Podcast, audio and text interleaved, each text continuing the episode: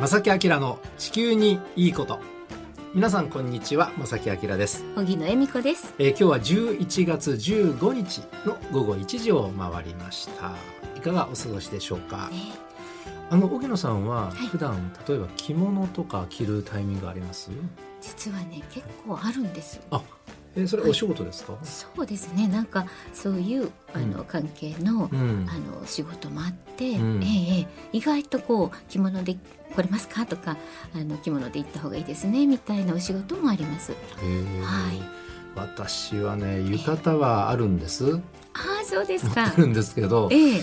ここ数年ね着る機会があまりないじゃないですか。花火大会もね、ええ。ちゃんとはやってきてないし、そうですね。ね、全然着る機会がない疎遠になってしまってるんですけども、なぜこの話をしてるかというと11月15日は実はね着物の日そうなんですか。なんですよ。ええでこれ想像するとお分かりかと思いますが今日七五三じゃないですか。ねえなのであの着物を着る機会がね、はいあのご家族含めてあるだろうということで11月15日を着物の日というふうに決めたんです。そうなんですね。まあ本当にね、私あのここ来る時大抵生田神社にお参りしたりしてくるんですけれども、はい、あの可愛いお子さんがいっぱいいらっしゃいました。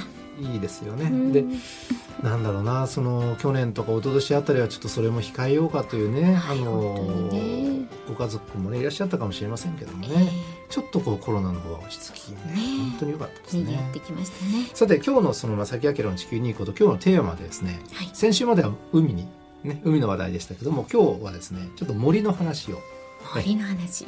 楽しいね森の遊びの話とかしたいんですけれどもそういうわけにはいかなくてうん森でも実は深刻な問題があります。ね、この辺りのお話を今日はしたいと思います。この番組は公益財団法人兵庫環境創造協会の提供でお送りします。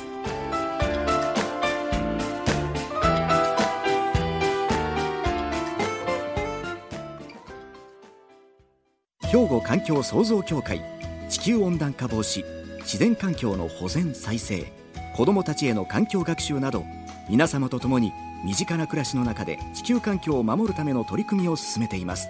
人と自然が共に生きる21世紀の豊かな環境づくりを兵庫環境創造協会。あの先週先々週あたりからかな海の話をずっとねしてましたでしょ？ええ。で海の環境を守るにはその海だけ考えるんじゃなくて森も大事ですよっていうお話を何回か入れたかなと思うんですが、ね本当につながってるということですよね。る。まあそのね放送から、え1週間経ちましてねやっぱりこう森はどうなってるのかなっていうのを皆さんにちょっとね情報をお届けしようと思ってはい。今日はですねその森のお話なんですが嫌な言葉ですね。森林破壊ね、はい。えー少しお話ししたいと思いますがまずその前にまあ大前提として日本のですね森林の面積これ数字言っても イメージわかないと思いますが2500万ヘクタールなんかすごく広いとか大きいとかそんな感じしかわからない日。本の国土の67%、大体3分の2が森林なんですすね。ごく広大なそう日本はですから森の面積が多いんですよ。多いんですね。で森林の割合が一番多い県はって言ったら北海道ああそうなんですね。2位が岩手県3位が長野県となっています。はいなんかうなずけます。さて世界的に見るとどうか。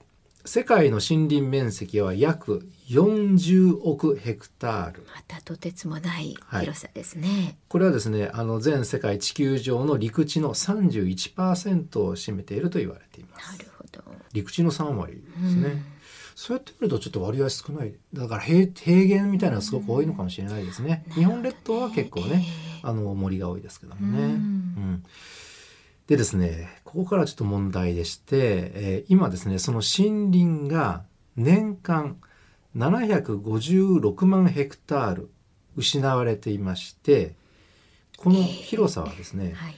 1分間にサッカーのコート27面分が失われているのと同じスピードでどんどん失われているんだそうです。すごいペースですよね。すごいペースですね。まあこれ数字遊びみたいですけども、そういうペースであるっていうのはこれはちょっとこう、うんなんか無視できないですよね。はい。まあ、地球上に人間が現れてねあの農耕もするし工場を作るのにやっぱり森を切り開いてとかねあのいろいろあると思うんですけども世界の森林のうち半分50%はですねもうすでに消失してるんですって。すごく残念な答えが返ってきましたね。本来地球にあった森の半分はもうなくなってしまっていて、もうすでにないんですね、うん。で残りのうちの20%がもうなくなっていく危機にあると。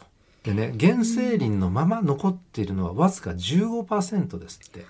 いわいわゆる人の手が入っていそうです。ないあ本当に限られてますね。でなんでこんなに減ってしまってるのかと。森林破壊が起きる原因について。その中にはですねあの自然に起きてしまう森林を破壊してしまう、そういうものももちろんあります。山火事とかなんかいろいろねありますよね、でそのあたりをしっかりのまず押さえておきましょうね。これはい自然の流れなのでね。はい。例えば粘土質の土地に積もった雪は雪解けの時に地滑りを引き起こして、まあ、土砂それからそこに生えてる木々田畑。みんなまとめて押し流してしまいますのでこれも森林破壊につながってしまいますし、はい。えーあと火山の噴火ですね、えー噴火してもう土石流発生それから、うん。えー溶岩が流れてくるとその土地はもう森林破壊されてしまいます。でねまた別の観点から見ますと例えばこれ冬場です。湿った雪が木の枝とか葉っぱに張り付いて雪の重みに耐えきれずに折れてしまうこれも想像できますよね想像できますねだから木々が枯れてしまって森を消失してしまうと。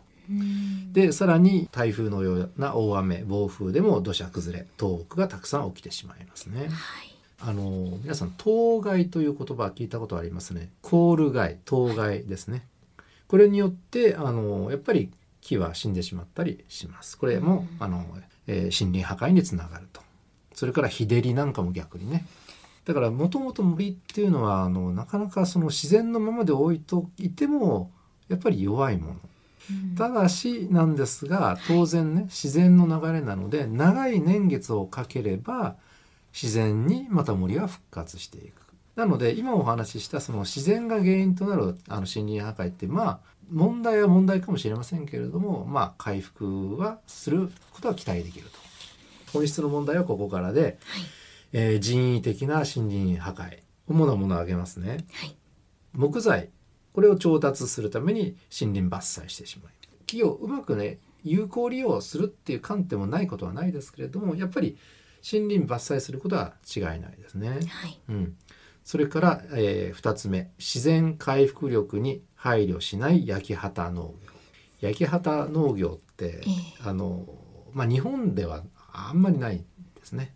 あの焼くことによってそこがあの栄養がねたくさんできて、でそこにその、えー、と農作物を植えてあの、作っていくと。ね野焼きといってもね、はい。まあ今の今の時期時々あちこちでね見られたりしますけどね、うん、あれは、はい。あの農業のためではなくてね、はいはい。あのはい、まあいろんなやり方ありますよね。ええ。それから三つ目。うん、放牧や農地利用のための伐採。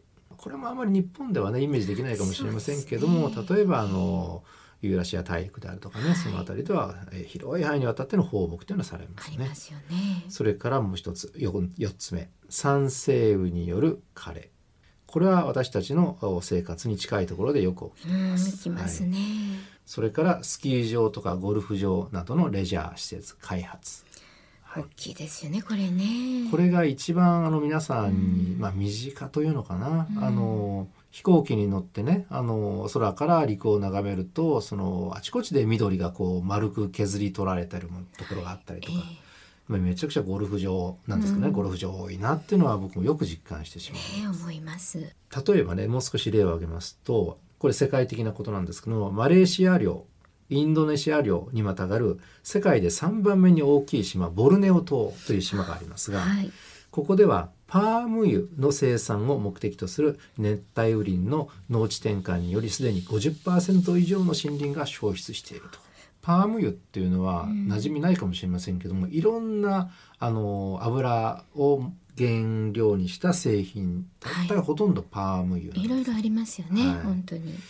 で他にもこれもですね、まあ、地理とかで勉強を、ね、してのを思い出すんですがドイツでは1970年代にシュバルツバルトドイツ語でこれ黒い森という意味なんですがここで大気汚染とか酸性雨が原因でえー針葉樹林が立ち枯れ状態となって環境問題の象徴として広く知られることになりました。さて最近ですが気候変動や干ばつを原因とする森林火災これはこの番組でも取り上げました、えー世界各地で問題となっており近年ではアマゾンオーストラリアそれから北米でもこの前ありましたね、えー大規模な、えー大きな被害をもたらす長期的な森林火災これ増加傾向にあります。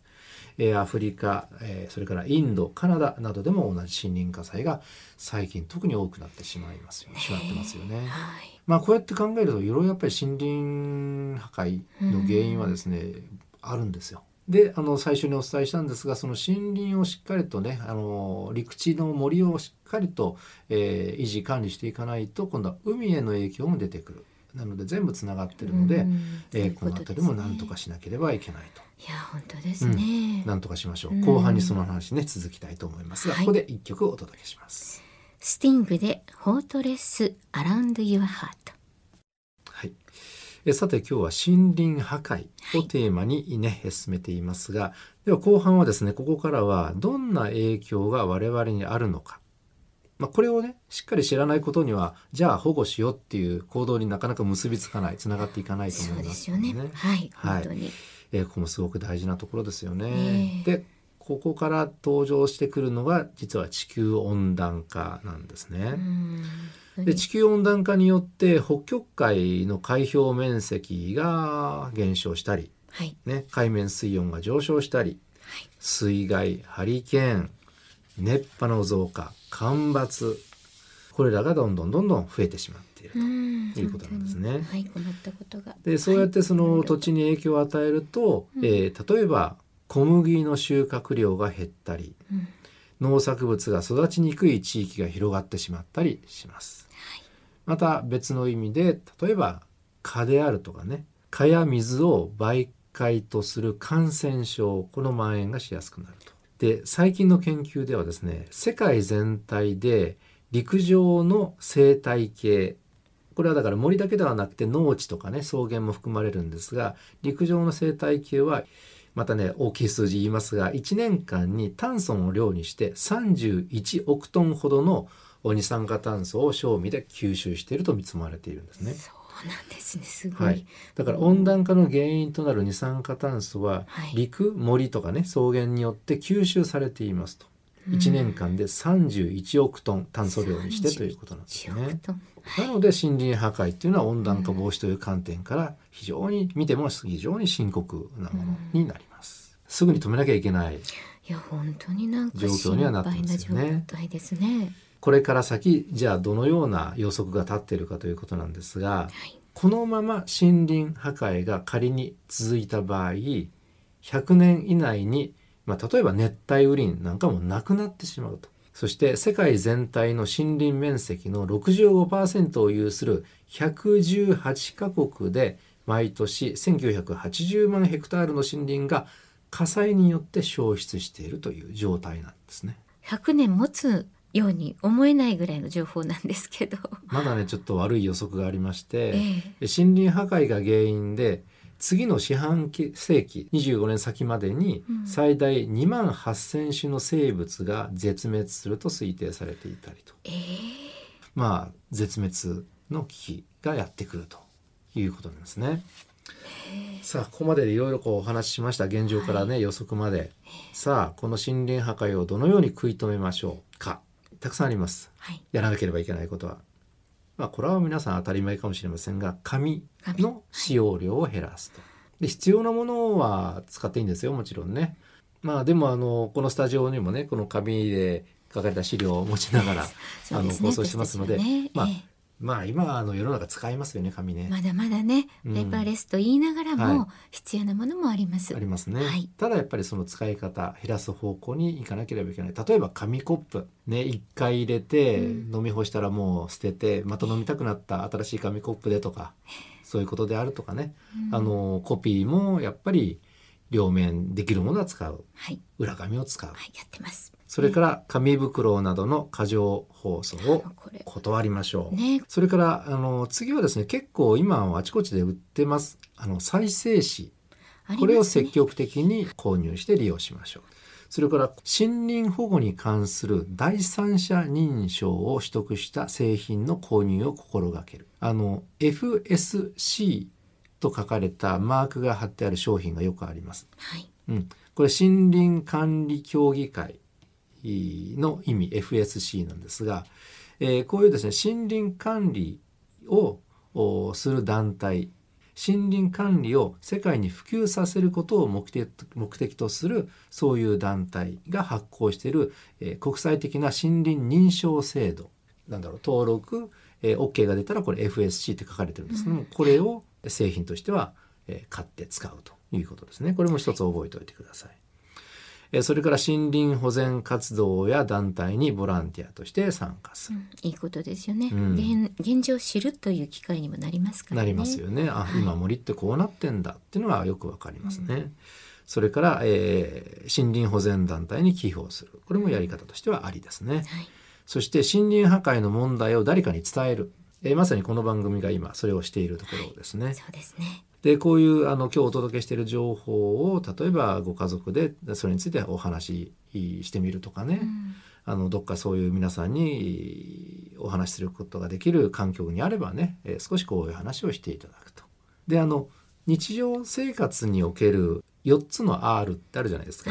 リフューズ、はい。リデュース、はい。リユース、リサイクル、はい。買わない、減らす、再利用する、リサイクルする。これをしていくと、やっぱりそのね、あの、森林破壊を止めるう方法にこれ自然になっていきます。なんか小さな行動のように思うかもしれませんがそれって積み重ねたら大きくなりますよね、うん。みんなですればね。ね。はい。で、あと一番身近なのは、やっぱり過剰放送ですよね。うんこの番組の僕何回も言いますけれども、なんか例えばそのネットでね買い物をしてしましたと。え。で例えばその USB メモリとかね、はい。ちっちゃいのを買ったとしますね。はい。で大体その郵便に届く場合もありますけども、え。やり方によったらわざわざ段ボールにねええもうほとんど空間ですよ。ね。中にちっちゃい USB が入ってうんっていうふうに送られてくるものもありまあす。りますね。そういうのもねその消費者としてはその放送自体郵送の時のまあもちろん安全に輸送するためには必要かもしれませんけどもそれをこう選べるようなね、うん。そういう世界になってもいいかなともちょっと思いますね。そうですね。選択できたらいいですよね、うんであの小さいことかもしれませんけどもこういうことをやっていくとその社会全体の空気が変わっていくと思いますし、えーさらに言えばこれっていうのは森林破壊をお止める自分がそれに参加したということにもなります。そうですね。ね。さらに言えば海の保全にもつながるということなんですね。そう。森と海はつながってるんです、はい。皆さん、えー今日ねは森林破壊のお話をおしました。はい。兵庫環境創造協会地球温暖化防止自然環境の保全再生子どもたちへの環境学習など皆様と共に身近な暮らしの中で地球環境を守るための取り組みを進めています。人と自然が共に生きる21世紀の豊かな環境づくりを兵庫環境創造協会。えさてここで番組から一つお知らせがあります。はい。環境省脱炭素ライフスタイル推進事業の高度化検討等委託業務の一環で実施している環境意識全般に関するアンケートへのご協力のお願いです。この番組を聞いて環境意識がどう変わったかなどについてお尋ねしていますので皆さんぜひご回答いただくと嬉しいです。回答期間は11月1日から来年の1月10日まで。アンケートにお答えいただいた方の中から抽選で10名の方に 2way の保冷バッグまたは折りたたみボトルをプレゼントします。詳しくはラジオ関西また兵庫環境創造協会のホームページをご覧になってご回答ください。よろしくお願いいたします。よろしくお願いいたします。えさてこの番組にもたくさんねお便りをいただきまして、そうなんですよはい今日はですね少はいしお時間をいただいていくつかね、ご紹介させていただきます。はい、綺麗なお手紙でいただきました。あはいありがとうございます。はい、あの正木さん、荻野さん、毎週ラジコで拝聴させていただいておりますといただきました。ありがとうございます。防災グッズ届きました。ありがとうございます。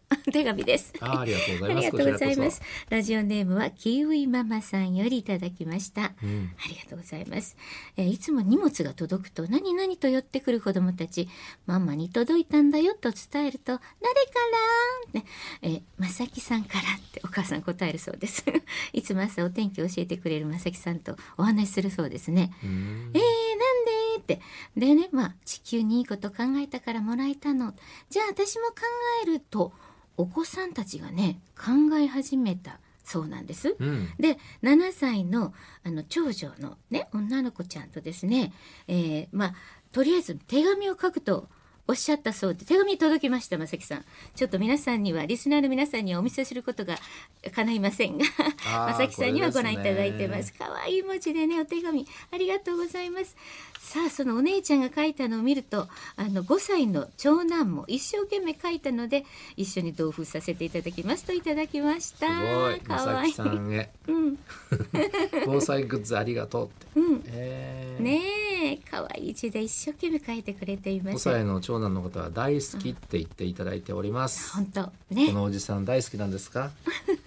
ありがとうございます、ね。ありがとう。うんね、地球のことが気になり、ね、本当にそういう気になりだしたきっかけがコロナの感染拡大でしたが今は子どもたちの未来のために何かできないかといつもラジオを聞いて勉強させていただいてますといただいてますね。ありがとうございます。は次の世代を担う人たちなのでね、しっかりと情報を伝えてあげてくださいね。はいねありがとうございます。ありがとうございます。本当嬉しいですね。えーその他にもですね、洲本の方から淡路島の方からもね、いただいたりとかですね、まあ、地球は豊か、山や海は豊かと思っていましたが、貧しい海というのをですね、知って、すごくショックですとかね。うんはい、その他にも高槻からもいただいたり、神戸市東灘区、その他いろいろいつも本当にありがとうございます。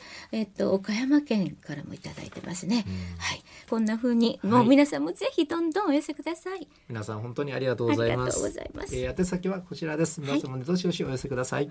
おはがき、お便りの場合は、郵便番号650-8580、ラジオ関西、正木明の地球にいいこと。ファックスでは、078-361-0005。メールでは、まさきアットマーク、jocr.jp。こちらまでお寄せください。お待ちしております。はい、皆さん本当にお待ちしております。ということで、正木明の地球にいいことは今日はこの辺でお別れいたします。ご案内は正木明と、荻野恵美子でした。それではまた来週。さよならこの番組は公益財団法人兵庫環境創造協会の提供でお送りしました。